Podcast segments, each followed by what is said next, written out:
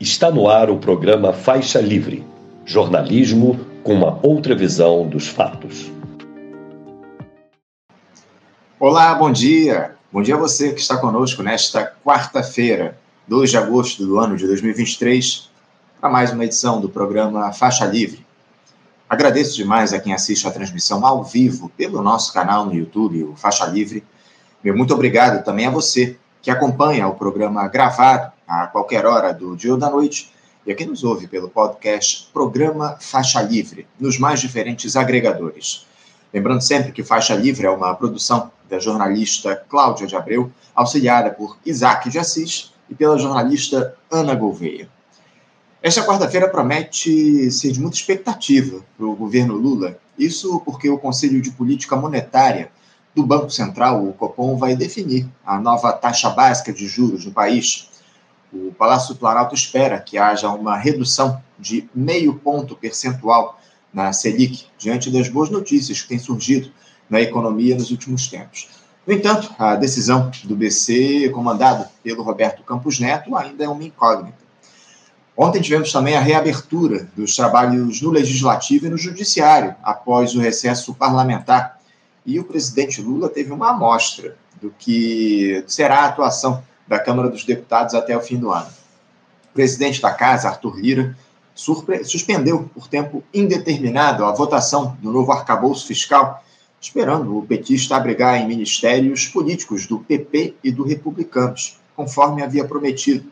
Essa mini-reforma ministerial ainda não foi efetivada pelo presidente da República. Vamos falar de política no programa de hoje, com a participação daqui a pouquinho do jornalista, especialista em regulação do audiovisual da Agência Nacional de Cinema, Cine, e doutor em História das Ciências e Epistemologia pela Universidade Federal do Rio de Janeiro, a UFRJ, Gustavo Gindre. Também é dia de tratarmos hoje sobre essa relevância que o Yuan vem ganhando em transações internacionais no projeto da China de se transformar na maior potência global. O que leva a esse avanço da moeda chinesa esse, é, esse, é apenas esse processo de desdolarização do mercado mundial que tem levado ao yuan ganhar espaço? O geógrafo, professor, doutorando em Relações Internacionais e pesquisador do sistema financeiro chinês, Marcelo Azevedo, vai tentar nos explicar o que, é que leva a esse movimento e quem, pode, e quem ele pode beneficiar, além, evidentemente, da própria China. Como eu citei, o Supremo Tribunal Federal retomou ontem as suas atividades já com uma votação importante que considerou inconstitucional o uso do argumento da legítima defesa da honra em feminicídios julgados no tribunal do júri. Algumas expectativas também, a posse de Cristiano Zanin amanhã na corte, a sucessão de Rosa Weber em outubro. O advogado e cientista político Jorge Folena vai analisar essas questões aqui conosco já já. Para fechar a edição de hoje, teremos uma entrevista com a nova presidente da Associação de Docentes da Universidade do Estado, do Rio de Janeiro, a ASDUERJ, Amanda Moreira, analisando o que ela espera dessa gestão, que irá até 2025, listando aí as principais prioridades dessa nova diretoria, abordando as polêmicas nas quais a UERJ se envolveu nos últimos tempos, com a, a instituição sendo supostamente utilizada pelo governador Cláudio Castro para abrigar aliados políticos. Daqui a pouquinho, um papo importante com a Amanda. É o Faixa Livre desta quarta-feira, batendo um bolão.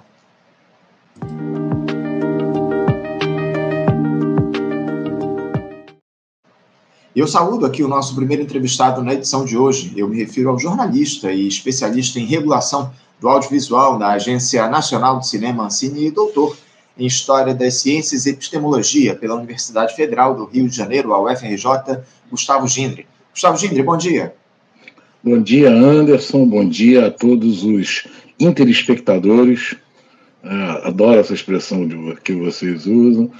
E, enfim, é, mais uma vez é um prazer enorme estar aqui com vocês nesse programa que eu reafirmo sempre é um espaço fundamental para o exercício da democracia no Brasil. A gente que agradece, Gindre, por você construir junto com a gente essa, esse programa, esse Faixa Livre, porque o Faixa Livre, evidentemente, não se faz sozinho, se faz, acima de tudo, com o apoio de vocês, comentaristas, com a audiência dos nossos interespectadores. Agradeço mais uma vez o teu apoio aqui para o nosso programa. Gendry, o, o, Brasil segue aí nessa sua trajetória de estabilização de uma democracia de caráter burguês a partir dessa gestão de grande aliança liderada pelo presidente Lula, que segue sob as rédeas aí da mídia dominante, porta-voz dos neoliberais e de um Congresso que utiliza-se da chantagem aberta, do fisiologismo para ganhar espaço. Qualquer sinalização do governo, Gindri, que desagrade essa turma é quase que criminalizada, como foi o caso da nomeação do Márcio Postman para a presidência do IBGE. Ou seja, Gindri, os limites aí estão muito claros e não há lá muito interesse em ultrapassá-los. Gindri, você vê espaço aí para um avanço dentro de uma lógica de esquerda diante desse controle que o governo vem sofrendo? A redução de danos vai ser a tônica dessa atual gestão até o fim de 2026, na tua avaliação? Bom, primeiro assim, isso foi o, a tônica já da campanha, né? O objetivo era derrotar Bolsonaro, derrotar a extrema-direita e garantir o, o, funcionamento da democracia burguesa num país periférico, porque é isso que o Brasil sempre teve, né? quer dizer, sempre, na verdade, em muitos momentos não tivemos nem isso, mas é, seria garantir isso. É, houve pouquíssimo debate sobre o modelo econômico, né, quase inexistente esse debate. É, essa tônica na, na unidade nacional, né, então é preciso construir uma grande unidade contra o bolsonarismo, isolar o bolsonarismo e tudo, faz com que caiba gregos e troianos dentro do governo, né? É, mais uma vez, nós estamos reféns da lógica da governabilidade, sendo que agora é, você tem um governo mais fraco, né, diferente do governo, por exemplo, Lula, empossado em 2003, tudo, agora é um governo mais fraco, com um Congresso mais empoderado, que cresceu essa, esse empoderamento, cresceu nos governos e, e Bolsonaro, então, é um governo que pratica chantagem a céu aberto, um, desculpa, um Congresso que pratica chantagem a céu aberto, um governo que, é, eu arrisco dizer, com uma ou outra discordância pontual, concorda com a pauta neoliberal da economia. Né? É, o ministro na, na toa, acho que ontem, anteontem, estava é, na Folha já que a, a os jovens da, da Faria Lima já aceitam Haddad como um dos seus, quer dizer, já, ou seja, já há esse entendimento de que, na verdade, o Haddad está administrando uma pauta que, no máximo, você pode dizer que é social-liberal. É, liberal com tons de preocupação, de, de minimizar os problemas da, da extrema pobreza no Brasil. É, então, e um governo que não parece disposto a comprar nenhum tipo de briga, tá?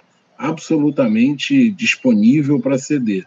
Então, eu temo que a gente vai ver uma repetição é, atenuada, o que significa piorada nesse contexto, do que foram os governos do PT antes. Ou seja, o avanço de uma pauta econômica é, de direita, uma pauta liberal, com conquistas nas franjas. Né? Então você tem nas franjas. Mesmo assim, agora a gente já viu, por exemplo, é, um tema que era considerado uma franja já foi trazido para o centro do palco, que é a questão ambiental. Ela já não é mais uma questão de franja. E aí o Centrão deixou claro que nessa pauta ele não quer saber de avanços. Quer dizer, até aí o governo vai ter que comprar briga.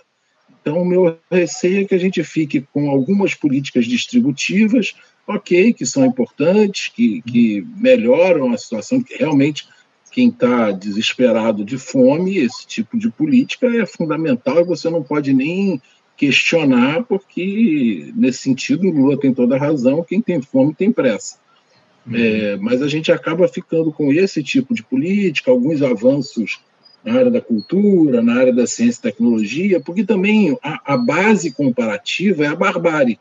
Sim. Então, quando você compara com a barbárie, qualquer pequeno avanço acaba sendo importante. Né? Você vê na área da ciência e tecnologia, a gente considera avanço ter voltado com, com a distribuição normal de bolsas, quer dizer, coisas que deveriam ser absolutamente corriqueiras passaram a ser considerados como avanços. Né? E agora a gente tem um cenário de que o Centrão está querendo cada vez mais, né? E a gente já não sabe mais que tipo de. o que, que virá nessa reforma ministerial, que tipo de, de ministérios serão entregues para o Centrão, né?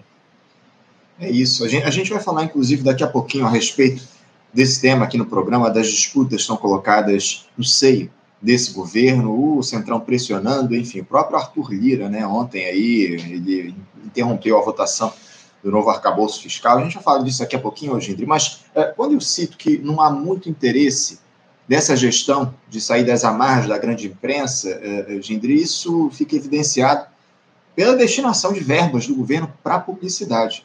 Em pouco mais de seis meses desse terceiro mandato do petista, veículos de mídia do Grupo Globo receberam ao menos 54,4 milhões de reais em propagandas da Secretaria de Comunicação Social da Presidência da República e de ministérios, enquanto a Record, por exemplo, foi o destino de 13 milhões de reais. Outros 12 milhões foram destinados ao SBT. Gindri, uh, o golpe, a própria prisão patrocinada pela grande imprensa, não ensinou nada ao Lula, gente? Há um excesso de pragmatismo ou ele não tem saída diante dessa correlação de forças? Pois é. O pior é você chegar à conclusão que é, esse, é, essa quantidade de verba é, é troco para as organizações Globo. Quer dizer, me, mesmo numa tentativa de agradar, você, olha, 54 milhões num, num semestre significa 108 milhões, vamos botar 110 milhões é, num ano. Isso não chega a 1% do faturamento da Globo no ano.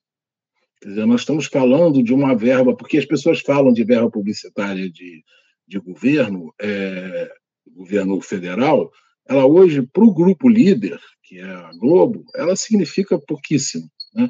A Globo tem ganhos mais expressivos no, com, em relação ao governo com renúncia fiscal, com outros mecanismos, do que propriamente com verba publicitária.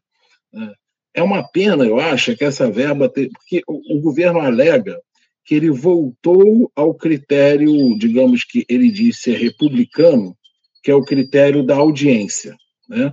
que era o critério que não estava sendo adotado no governo Bolsonaro, quando é, praticamente tudo era, era a, a, colocado nas TVs que o apoiavam. É, mesmo supondo que o critério seja esse, é, há várias questões que deveriam ser discutidas. Primeiro, uma questão é, técnica de até que ponto a TV aberta ainda é o, o, o, ainda deve ser o principal destino da verba pública de comunicação, porque a gente sabe que hoje a internet, por exemplo, cumpre um espaço muito mais relevante. Quer dizer, a TV aberta ainda chega nos rincões e tudo, mas a internet hoje cumpre um espaço é, inevitável. O próprio mercado publicitário já tem é, percebido isso de maneira muito clara. Segundo, e aí eu acho que mostra a cara desse governo, é, não há uma vontade de ir de forma contra é, é, factual, no sentido de você questionar o que está aí.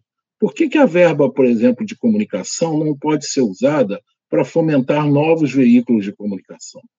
Para fomentar uma. E aí não é, ah, é uma mídia atrelada ao governo. Não, não, você financiar órgãos que estão. o próprio Faixa Livre, enfim, é, vários outros espaços de comunicação que existem no Brasil, é, Ponte Pública, enfim, estou citando aqui alguns, mas é, tem vários que são que fazem um jornalismo efetivamente crítico, crítico ao governo, crítico a, a, ao mercado, que não está atrelado a, a, nada. Você permitir, por exemplo, o surgimento de uma mídia nas comunidades, nas favelas, enfim, é, se 54 milhões, é, é 110 milhões no total por ano, é menos de 1% para as organizações Globo, para o Grupo Globo, por outro lado, esse dinheiro faria uma enorme diferença se ele fosse aplicado na, na sociedade civil. Então, isso aí revela um, um governo que, que crê que apenas jogar a regra do jogo já é um avanço. Uhum. Quer dizer, contra Bolsonaro, que não jogava a regra do jogo, que financiava abertamente as emissoras que o apoiavam, a gente passa a considerar conquista apenas entregar mais dinheiro para quem é oligopólio. Então, isso passa a ser. É, não, isso é republicano. Ele é oligopólio, portanto, ele, ele tem maior audiência, logo ele recebe maior verba, e isso é melhor do que o Bolsonaro, que usava o critério do dedão, né? Do vai lá e aponta quem vai receber dinheiro. Sim, claro, é melhor do que o, do que o critério do Bolsonaro, não há dúvida que há um avanço. É, por outro lado, você considerar que para aí, né, termina nisso, e que o governo não tem nenhum papel de questionar a ordem vigente, porque era, era isso que a gente esperava desse governo. Eu acho que, nesse caso, esse, esse pequeno exemplo mostra a cara de um governo que não está disposto a comprar nenhum tipo de barulho. Uhum. Esse é o detalhe, né? Está muito, muito claro que não há interesse dessa gestão Lula em questionar a lógica que está colocada no nosso país. E esse canal Gov aí que foi ao ar pela primeira vez na última semana, produzido pela Superintendência de Serviços de Comunicação da empresa Brasil de Comunicação, a EBC, por um contrato de 40 milhões de reais por ano com a Secretaria de Comunicação Social, a SECOM, lá da Presidência da República. Esse canal retoma a estrutura desfeita pelo Jair Bolsonaro, onde tínhamos a NBR, né, que veiculava informações sobre o governo federal. De acordo com o jornalista Eli Doyle, que é presidente da EBC, a criação do canal Gov não implica em prejuízos financeiros para a EBC, que é responsável pela comunicação pública voltada principalmente para aspectos culturais e educativos.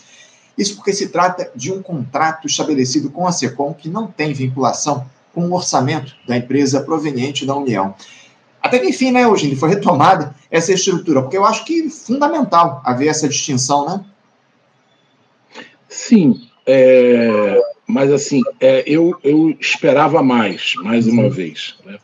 É, o que, que você tem? A, a EBC ela é criada pela fusão da Rádio Obras com a antiga TVE, né, com, a, com a Fundação Roquete Pinto, tudo, é, num momento em que o governo Lula, ali 2000 e, entre 2009 e 2010, 2000, final de 2008, 2009, 2010, o governo Lula parecia sinalizar que teria avanços na área da comunicação. Então, a gente teve a Conferência Nacional de Comunicação, a criação da EBC, o Programa Brasil Conectado, a recriação da Telebrás. Havia ali um conjunto de políticas que morreram na praia logo depois, mas que pareciam sinalizar que haveria avanços. Nesse sentido, o governo Dilma foi uma catástrofe que sepultou todos esses avanços.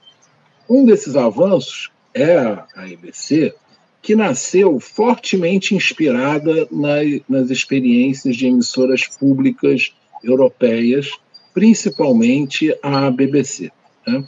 onde você tem uma distinção clara, hoje em dia cada vez menos, inclusive ameaçada pelo avanço conservador na Europa em geral e na Inglaterra, no Reino Unido em particular, mas havia uma separação clara entre o que era público e o que era estatal e a, a BBC, portanto, era uma emissora pública. É, a EBC nunca chegou a cumprir exatamente esse papel, mas teve avanços. Tem, tinha um conselho com participação da sociedade civil, conselho esse que travou excelentes debates. A gente pensar, por exemplo, a, a, a TV é, nacional ela transmitia uma missa, né?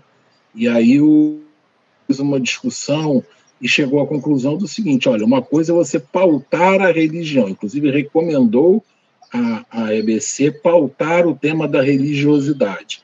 Uhum. É, tiveram um programa excelente discutindo as diversas é, matrizes religiosas da população brasileira. A outra coisa é você ter um culto religioso na TV. Isso ou acontece para todo mundo, que é impossível, ou não acontece para ninguém.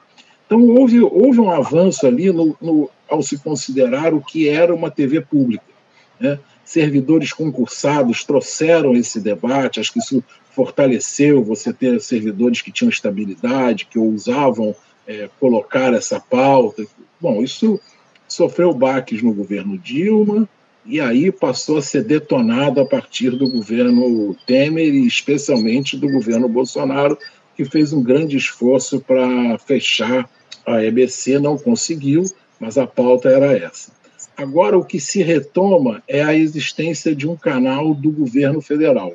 Assim como antes existia a NBR, agora é esse, esse canal, o BNBR, que foi extinta pelo governo Bolsonaro e agora a ideia é retomar. Eu acho extremamente legítimo que o governo tenha o seu canal. Acho importante que ele tenha, que ele se comunique. Acho que, inclusive, ele, na maior parte das vezes, faz mal isso, é, mas acho importante que exista esse espaço e que, ele, e que ele possa se comunicar. O que eu acho ruim é que esse espaço fique a cargo da EBC. Entendeu? É, porque aí você, você já tem um problema que é uma linha muito tênue. Você vê, a EBC até agora não recompôs o conselho é, da, de representantes da sociedade civil. Né? A gente está é, tá tendo um problema de aumento de servidores não concursados ocupando cargos de direção. Esse número aumentou em relação ao que definia o próprio regimento da EBC. Né? Uma diretoria que tem muitas pessoas, presidente, outras pessoas, que vêm da área do marketing político, inclusive é, diretores que, fiz, que, participaram da campanha do Lula. Né?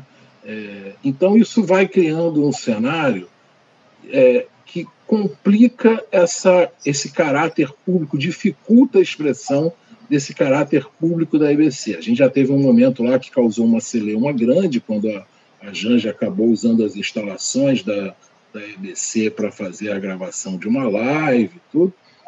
É, então, eu acho ruim que você coloque mais um elemento, que é a EBC prestar serviço e ser remunerada para fazer esse papel. E aí, esse dinheiro, uma vez que entra, a gente sabe, todo mundo que administra cobertor curto, e a EBC não é diferente nesse sentido, sabe que quando entra um dinheiro novo, você passa a viver de acordo com aquele dinheiro novo. Né? Você, você ganhava 10, você tem despesa para 10. A não ser milionário, bilionário, porque aí o dinheiro sobra, mas a maior parte das pessoas, as empresas, aqueles que vivem com, com, com dinheiro contado, você ganha 10, você vive com 10. Se você ganha 12, você dilata, você não poupa. Dificilmente você consegue poupar, porque você está ali administrando cobertor curto. Você passa a viver com 12. Então, a EBC, que administra um cobertor curto, esse dinheiro do governo vai passar a ser importante para o próprio funcionamento da emissora. E aí o governo passa a ser, além de patrão, no sentido de que escolhe a diretoria e tudo, ele passa a ser o principal cliente da, da, da emissora. E aí eu acho que, tudo bem, fala-se que vai ser criado o que no mercado se chama de Chinese Wall, né, que é uma muralha da China, né, que você separa uma atividade da outra. A gente sabe que isso é dificílimo de ser construído e que uma atividade acaba contaminando a outra. Então, eu acho que o governo deveria deixar. A... O GovBR é importante, ele deve existir, o canal é, é Gov, né? ele é, cria, deixa na EBC, na, na, desculpa, na SECOM, cria, uhum. mas a EBC não deveria estar na SECOM. A SECOM é, um, é uma, uma secretaria de mídia institucional do governo. Lá deve estar o canal do governo, ok, perfeito. Mas a EBC deveria estar separada disso. Né? Deveria, por exemplo, poderia estar no Ministério da Cultura, poderia estar em, em outro lugar onde ela pudesse florescer como aquilo que era o esperado dela, que era ser uma TV pública. E aí sim cumprir um papel de relevância no Brasil, da gente ter um jornalismo independente, da gente ter acesso a outro tipo de dramaturgia, é, não só produzida no Brasil, como trazida de outros lugares onde a gente não tem acesso. A gente, boa parte, mais de 90% do que passa na televisão hoje, é, de, em termos de dramaturgia importada, vem de Hollywood. E que a gente pudesse ter acesso a outras dramaturgias pelo mundo, enfim, que ela cumprisse um papel relevante de uma emissora pública. Mas eu acho que na hora que você mistura, já tem esses elementos complicados, esse perfil da diretoria, aumento de cargos é, é, de não concursados, e que você aumenta isso colocando um, a obrigação de fazer o canal estatal, eu acho que isso pode complicar o perfil público da, da EBC. Acho uma pena, é, espero que isso possa ser revertido no futuro. É, vamos ver, vamos ver o que, é que vai ser, o que, é, qual o direcionamento que vai ser dado a essa questão da, da EBC, da, da, agora do novo canal Gov, enfim. O, o nosso espectador aqui hoje, de Rodrigo Builê, ele faz duas lembranças importantes aqui. Ele diz aqui, ó, a relação dos governos Lula com as rádios comunitárias foi péssima. Ele volta e na sequência diz aqui, ó, temos de lembrar de como a Telesur foi impedida também. Teve isso também, né, Gindri? A, a Telesur ela não é exibida aqui no país, né? Sim, sim. Houve um, um bloqueio é, privado né, nas na, nos, na, na, TV paga e o governo efetivamente não fez nada para se contrapor a isso. Né? Uhum. Em relação às rádios comunitárias foi pior ainda, porque houve o, o fechamento na prática de uma série de emissoras, permitiu-se, por exemplo, uma coisa que a gente já denunciava lá atrás, permitiu-se que um monte de rádios ditas é, um monte de rádios evangélicas ditas comunitárias acabassem sendo aceitas é, como rádios comunitárias. Então, você tem hoje várias rádios que estão aí, que tem essa. Bom, primeiro você tem uma legislação, para a gente começar, tem uma legislação que é um horror. Né? Eu costumo brincar que a legislação é, é ela é como se dissesse: é, pessoas podem existir desde que não respirem. Né? Então, é, rádios comunitárias podem existir desde que não tenham nenhum tipo de financiamento, não é, só tenham 25 watts de potência, que é uma potência muito pequena, só ocupem um canal por cidade. É, então, na verdade, você, tá, você restringiu enormemente. Então, aquele que não tem é, outorga vive com a ameaça de ter a Polícia Federal com o pé na porta, prendendo, aprendendo equipamento, fazendo processo, instaurando processo contra os, os membros da rádio comunitária. E aqueles que têm outorga precisam seguir uma, uma legislação que é absolutamente draconiana. E ainda por cima você permitiu que várias rádios evangélicas se travestissem de rádios comunitárias. Então, você teve um cenário realmente muito drástico. Aí é que eu digo que o governo deveria utilizar as suas políticas, por exemplo, regras de fomento, para se contrapor a esse fenômeno. Então, ao invés de ficar financiando, ah, é republicano dar mais dinheiro para quem tem mais audiência. Não, na verdade, você está apenas é, alimentando o oligopólio. Tá, é melhor do que o dedaço do, do Bolsonaro, mas na verdade é uma política. Você está apenas se eximindo. Né? Como se tivesse o Mike Tyson brigando contra uma criança e você dissesse assim: Eu sou justo, eu impus regras imparciais para os dois. É, olha, eu tô, na verdade, eu estou apenas sacramentando uma surra. Né? É, e, e, é isso que a gente tem visto. O governo não utiliza o seu poder, o seu poder tanto regulatório quanto é, o seu poder de fomento, para estabelecer uma nova ordem, ou para pelo menos criar elementos básicos dessa nova ordem de comunicação. Né? Na verdade, ele está apenas sacramentando o oligopólio.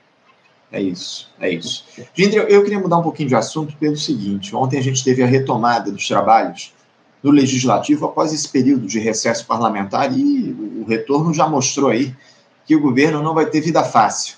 O PP e os republicanos eles aguardam aquela sinalização do Lula sobre os ministérios que os partidos terão para embarcar na base aliada. O presidente da Câmara, Arthur Lira, na última segunda-feira, no programa Roda Viva, ele voltou a dizer que não está à frente dessas negociações. No entanto, após uma reunião com lideranças partidárias lá na, na casa dele no dia de ontem, o Lira decidiu suspender por tempo indeterminado a votação do novo arcabouço fiscal, que é a principal aposta do governo para tentar destravar a economia do nosso país.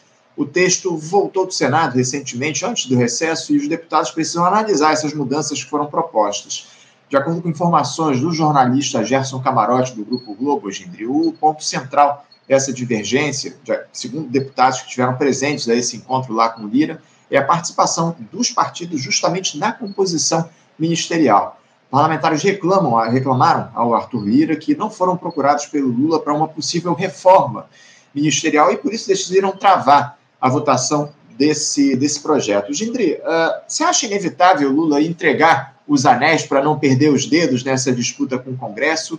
Qual que deve ser a cara dessa equipe ministerial até o fim do ano?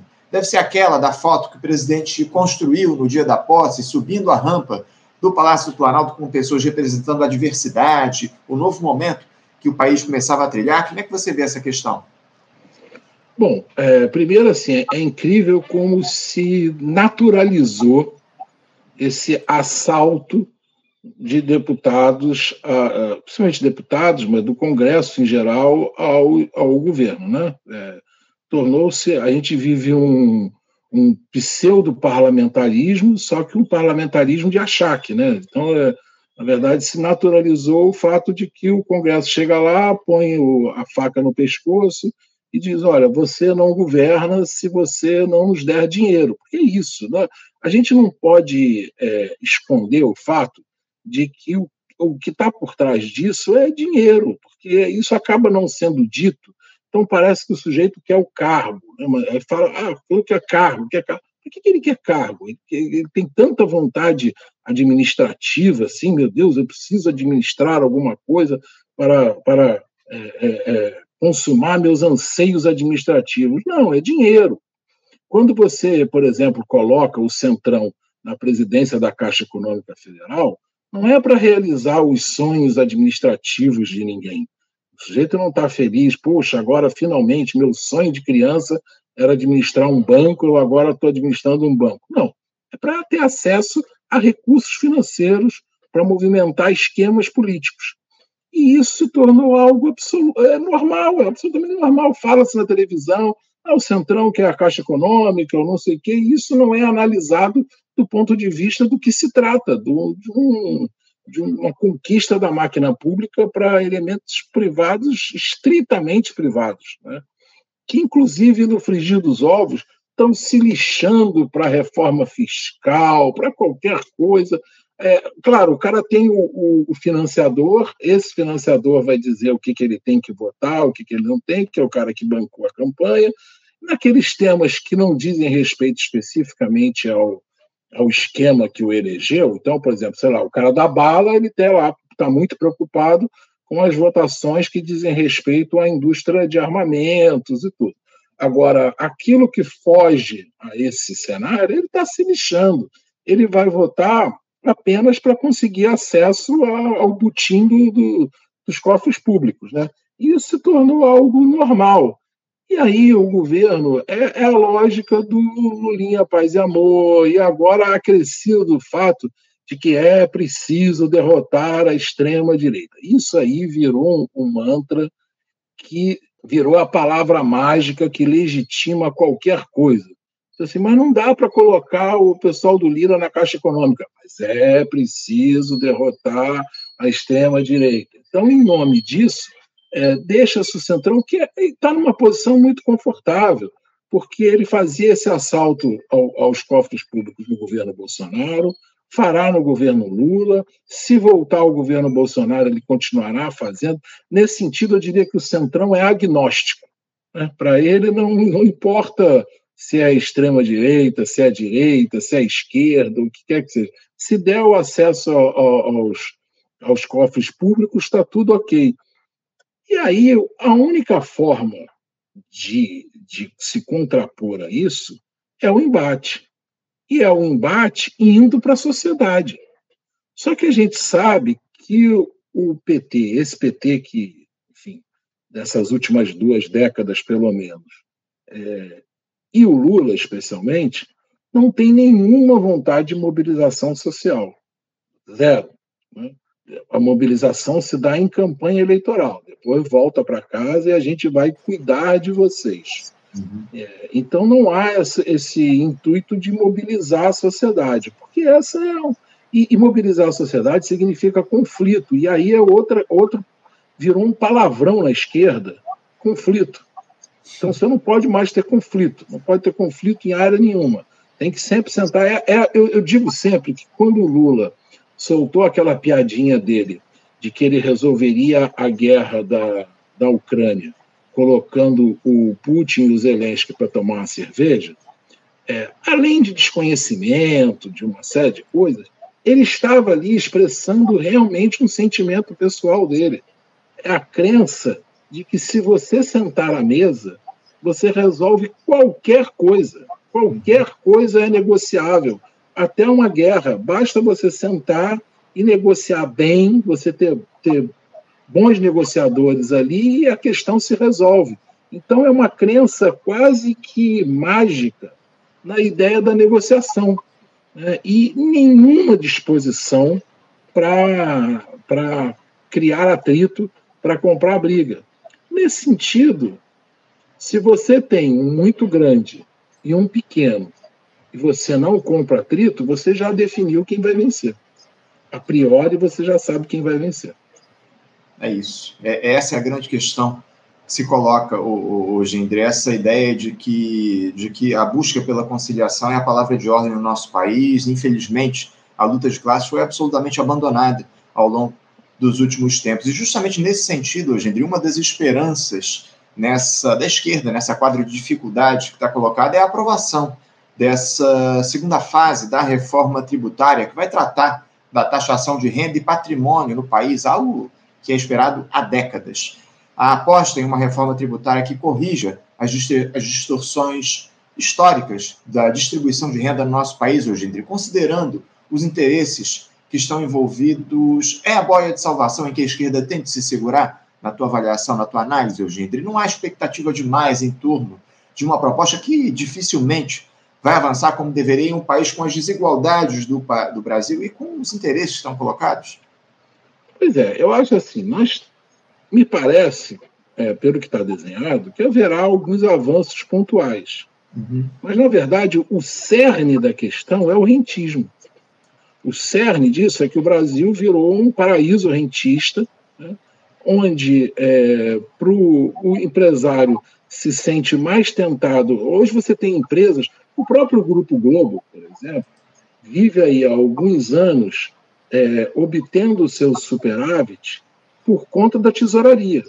Eles estão fazendo uma mudança, é, que é uma mudança até justificável do ponto de vista empresarial, e parece que está sendo muito bem coordenada, mas uma mudança que implica ter prejuízo durante alguns anos. Eles sabiam que teriam prejuízo para poder mudar essa cara da Globo.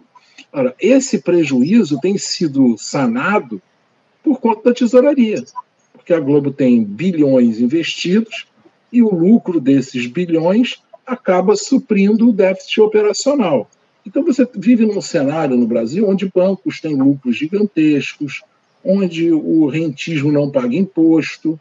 Né? Eu, se você botar na, na, na, no cálculo aí, eu devo pagar proporcionalmente, com certeza, mas talvez até em níveis absolutos, eu, que moro de aluguel, sou assalariado e tudo, devo pagar mais imposto de renda do que os donos do Itaú Unibanco. Então, um cenário desse, ele precisa efetivamente de uma reforma que aí é uma reforma da própria lógica de funcionamento da economia brasileira. E isso não vai acontecer. Que a gente terá alguns ganhos parciais e tudo, eu até acho possível. Agora, não vai se tocar na essência do modelo de acumulação brasileiro, que é esse modelo rentista, é o que está na origem hoje. O Brasil hoje vive basicamente do agronegócio exportador, né, é, é exportador de commodities, não só de bens é, da agricultura, mas de minério, petróleo, enfim, é, é, a exportação de commodities de um lado e o rentismo do outro. É isso que movimenta a economia brasileira. E, e para enfrentar isso do ponto de vista de uma reforma é, tributária, você teria que efetivamente mexer fora o acordo, da, a lógica de funcionamento dos estados, enfim. É, teria que ser uma, um passar a limpo, né? É isso, passar a limpo. e fiscal teria, teria que passar a limpo, mas... Uhum, sem dúvida. Gindri, é, para a gente encerrar aqui o nosso papo, ainda falando um pouco sobre esse drama que a esquerda tem enfrentado ao longo dos últimos anos. Eu queria falar contigo, tratar contigo a respeito dessa crise que se estabeleceu no PCB hoje, onde tivemos aí recentemente a expulsão de algumas figuras de destaque, militantes históricos, entre eles o Ivan Pinheiro, o Jones Manuel, o Gabriel Lazari, o Gabriel Lande, enfim. Uh, isso de alguma forma evidencia, Gindre, a dificuldade que a esquerda tem de lidar com as suas diferenças, Analisando de fora, como é que você interpreta esse momento que o centenário partido atravessa, Gindri? Então, é, é, é, triste isso, eu acho. Né? É, primeiro, assim, é preciso reconhecer que o PCB hoje é, do ponto de vista da sociedade, praticamente inexistente. Óbvio que um partido não deve ser visto apenas pela sua lógica parlamentar, pela ocupação de cargos no, no, no parlamento, no executivo e tudo. Mas um partido político também serve, para, senão você vai criar um outro tipo de organização. Se o teu objetivo não é estar no Estado, então o partido não é o, me, o melhor mecanismo para você se organizar. Então, supostamente, um partido político serve. O movimento comunista, por exemplo, é uma coisa. Partido comunista ele serve para você ocupar espaços no Estado. É, o Partido Comunista hoje, não, o PCB não tem nenhum espaço. Não tem um vereador nas 5.600, sei lá quantas cidades brasileiras, o PCB não tem um vereador. Não tem deputado estadual, não tem deputado federal, não tem senador, não tem prefeito, não tem governador. Quer dizer, já é um partido tem uma presença pequena em, em outros movimentos sociais, sindicatos e tudo. Então, nós já estamos falando de um partido muito pequeno, é, que, por um lado, é, representa um, um digamos, um, um, discurso crítico a essa ordem vigente. Ele faz o questionamento é, pela esquerda, e eu acho que isso é fundamental à medida que você vai vendo, por exemplo, o PSOL, ou pelo menos a, a maioria do PSOL, se deslocando cada vez mais de forma razoavelmente tranquila para se tornar um satélite do PT, né, é, é importante você ter espaços na esquerda que consigam estar tá formulando criticamente. E o PCB cumpre esse espaço, por, cumpre esse papel, ainda que é, de forma muito pequena, residual, mas cumpre esse papel. Por outro lado, a gente não pode esquecer que ele é um partido que ainda é, não resolveu, digamos, internamente, a questão do stalinismo. Né? É, e aí não é só uma discussão teórica, é uma discussão de método, de práticas, né, onde a, a, divergência é super mal vista. Né? Qualquer coisa, alguém vai, alegar que você é um dissidente. Se você pegar a história do PCB, o tempo todo é isso: é trotskista, é, uma, é um, um, isso aí é um vício trotskista, isso aí é um vício maoísta, isso aí é um vício sei lá, fashionista, sei lá, vai ter, sempre vai ter um vício qualquer para você poder acusar alguém e tirar essa pessoa. É, então, a, a, a, discordância, a dissidência dentro do PCB, por exemplo, é um partido que proíbe a existência de tendências, tudo isso sempre foi um problema grave. Eu lamento a expulsão é, desses quadros. Bom, primeiro que a expulsão do Ivan Pinheiro é quase que um, eu, é, é, até um, um absurdo falar isso em relação ao PCB, mas é quase um sacrilégio, né? Porque você é uma pessoa que dedicou décadas da vida dele à construção do PCB, um militante sincero, um cara que foi secretário-geral do partido, e agora é, você vira expulsá-lo depois de tanto tempo, eu acho um absurdo. Né? E você tem ali também os, os dois Gabriéis, né, que você uhum. citou, é, eles têm, se eu não me engano, são os dois. É, eles participam da construção de uma editora, acho que é letra palavra, pelo menos sim. palavra palavra, né? Ah, isso. Que é uma, uma editora muito boa, que tem lançado um material muito bom. Eu já comprei alguns livros deles, são muito bons. É, quer dizer, eles têm cumprido um papel de formular o debate na esquerda. E agora, tá, é, é, saindo do, PCB, do PCB, desculpa, eu acho um absurdo. Só por, por outro lado, que eu fico estarrecido com todo esse debate é que até agora ninguém me disse, nenhum dos lados do que eu li, né, conseguiu me dizer qual é a divergência programática. Eu só vejo de, ah, porque estão usando a internet, ah, porque há um grupo que está se expondo mais na internet, que é menor. Sim, mas qual é a divergência programática? Essas pessoas têm, qual é o, é o quê? Uma interpretação sobre a lógica do governo do PT? O que o que está em jogo nesse debate aí, é, do ponto de vista do conteúdo, né? não só da, da manutenção do aparelho, um aparelhinho, mas um aparelho de qualquer maneira. Mas o que está em jogo debate de conteúdo? Agora, no frigir dos ovos, eu acho muito ruim, porque a gente já está com pouquíssimos instrumentos é, de debate na sociedade que não estejam rendidos à lógica do PT. Né? Uhum. Você vê, essa semana, por exemplo, eu estava aqui organizando, eu tenho a, a coleção da, é, da Teoria e Debate, que é a revista do PT, eu tenho uhum. desde o primeiro número até o número 52, que é o número quando o Lula foi eleito, quando tomou posse, uhum. na verdade. São 52 números que pegam aí uns 15 anos, mais ou menos, da existência. Você vê o nível do debate da esquerda brasileira, era um debate de conteúdo, um debate robusto, um debate de ideias que discutia cenário internacional, que discutia projeto de cultura, ciência e tecnologia, projeto econômico. Era uma revista que dava gosto de você ler pelo nível de formulação e dos embates que ocorriam ali dentro. Né? Pega qual é o nível de debate dentro da esquerda brasileira, é baixíssimo. É, você discute o cotidiano concreto, imediato ali, quando muito, né?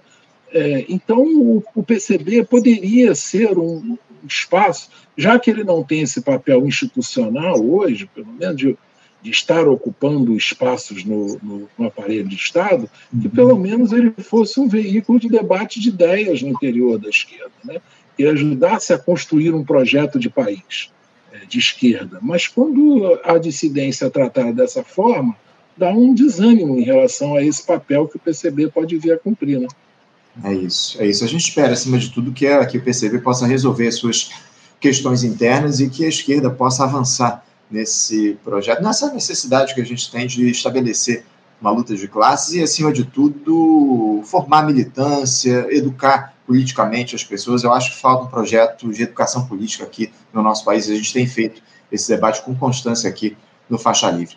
Gustavo Ginder, eu quero agradecer demais a tua participação com a gente aqui no, no, programa de hoje. Muito obrigado por você estar conosco, abrindo a edição desta quarta-feira. Eu te desejo aí um ótimo dia de trabalho e deixo o meu abraço. Obrigado. Eu quero, mais uma vez, poder estar ocupando esse espaço que é tão importante para a construção da esquerda no Brasil. Esse sim, a gente acabou de falar tudo isso. O Faixa Livre está justamente cumprindo esse papel de formular esse debate no interior da sociedade. Eu fico muito feliz e honrado com o grãozinho de contribuição aí. Tá? nossa. Grande abraço a, todos e todas. Um abraço para você. Até a próxima. Conversamos aqui com o Gustavo Gindre. Gustavo Gindre, que é jornalista, é especialista em regulação do audiovisual da Agência Nacional do Cinema Ancine e doutor em História das Ciências e Epistemologia pela Universidade Federal do Rio de Janeiro, a UFRJ, tratou do cenário da política nacional aqui, um papo sempre muito bom com o Gustavo Gindre. Você, ouvinte do Faixa Livre, pode ajudar a mantê-lo no ar. Faça sua contribuição diretamente na conta do Banco Itaú, agência 6157, conta corrente 99360, dígito 8. Esta conta encontra-se em nome do Sindicato dos Professores do Município do Rio de Janeiro e região, o Simpro Rio uma das nossas entidades patrocinadoras, mas seus recursos são destinados exclusivamente para o financiamento do nosso programa. Você pode fazer sua doação de qualquer valor, utilizando também a nossa chave Pix, que é ouvinte@programafaixalivre.com.br. Sua contribuição é fundamental para a manutenção desta trincheira progressista no ar.